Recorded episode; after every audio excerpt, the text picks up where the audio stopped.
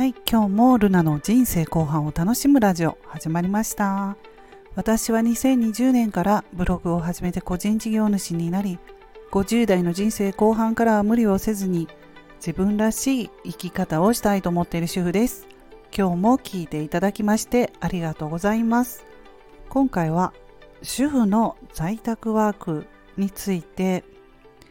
え、お話をしていきたいと思います。私は主婦の在宅ワークということで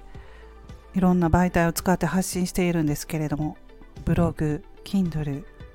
そしてスタイフ。でまああとノートブログノートなどで発信しているんですけれどもまあ私自分自身がね数年前に、まあ、体調を崩しまして更年期からひどいめまいにね襲われてあの長年パートで働いていましたけれども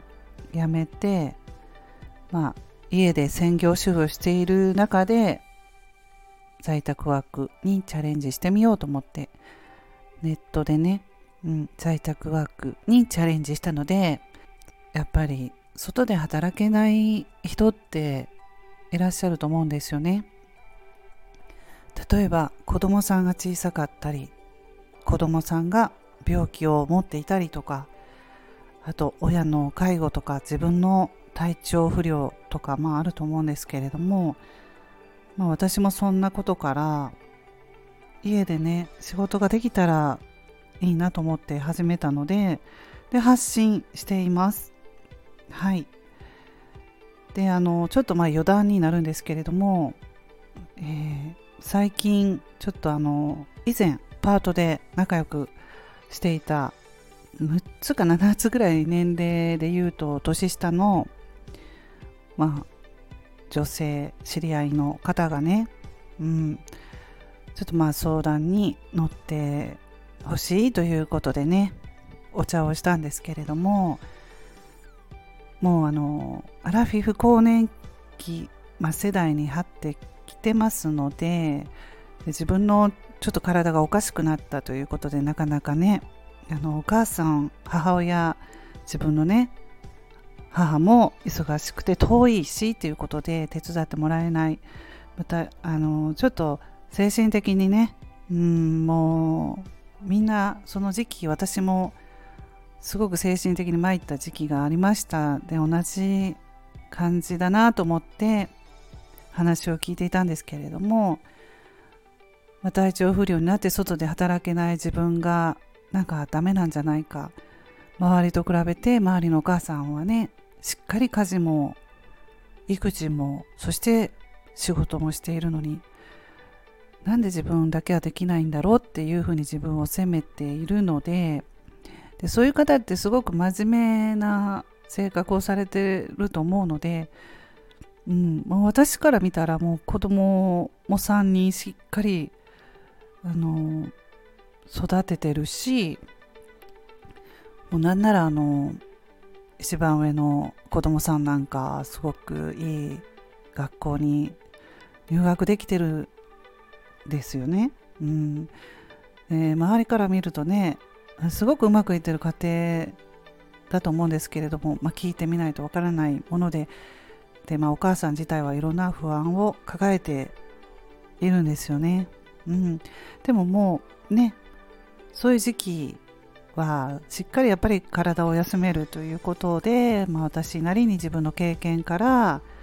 まあ、アドバイスというか自分の経験を通してまたね元気になれるからゆっくりね今はやっぱり健康が一番体が大事だからということをお話しできたのでね良かったなと思うんですけれども。でまあでも何かじっと家でしてると余計ストレスになるのでということでブログを進めたんですよ。うん、ブログをねやっぱり自分の気持ちを吐き出すことでなかなかね誰にもその悩みを話せないっていうこともあるのでねブログでこう自分の気持ちを書いて破産もできるのではいまあハテナブログをねその場で登録していたのではい、元気になられるといいなと思いますけれども、なんか、もうこれで話が5分過ぎたので、すいません、あの、今日在宅ワークで、あの月3000円を目指してっていうことで話をしようと思っているんですが、まあ、あと少しだけブログにねあの更新して書きましたので興味のある方はブログリンク概要欄に貼っておきますので参考にしていただければと思います。でまあブログとか Kindle とかウェブライター執筆の方のはいあの、お仕事のことをブログに書いて音声配信でも収益ができるとかそのようなことを書きましたであのー、月3000円稼ぐためにはコツコツ継続するということでねまあ、主婦が在宅ワークとしてネットで月に3000円稼ぐにはコツコツ継続することが大事です。継続ってね、やっぱりなかなか難しいので、難しいことはみんなやらないんですよ。だから継続した人は、あの、収入、収益化できるということで。はい、やめたらね、もうそこで終わりなので、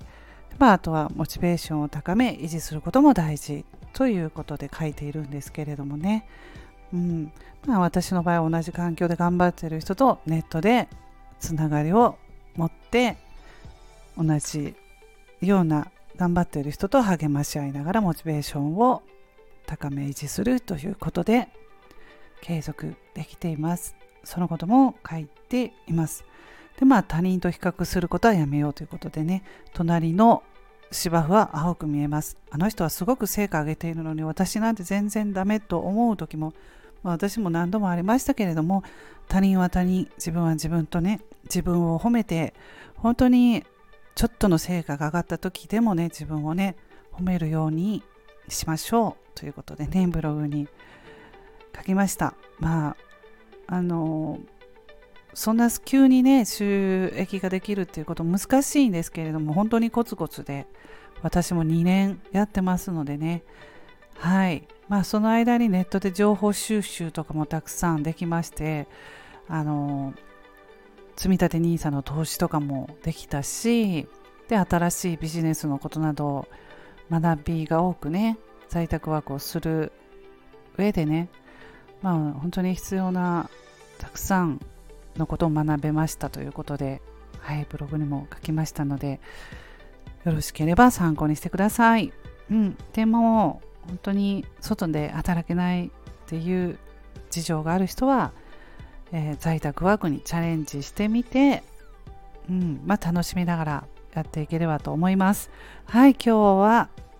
この辺で終わります。最後まで聞いていただきましてありがとうございました。それではまた次回の配信でお会いしましょう。ルナでした。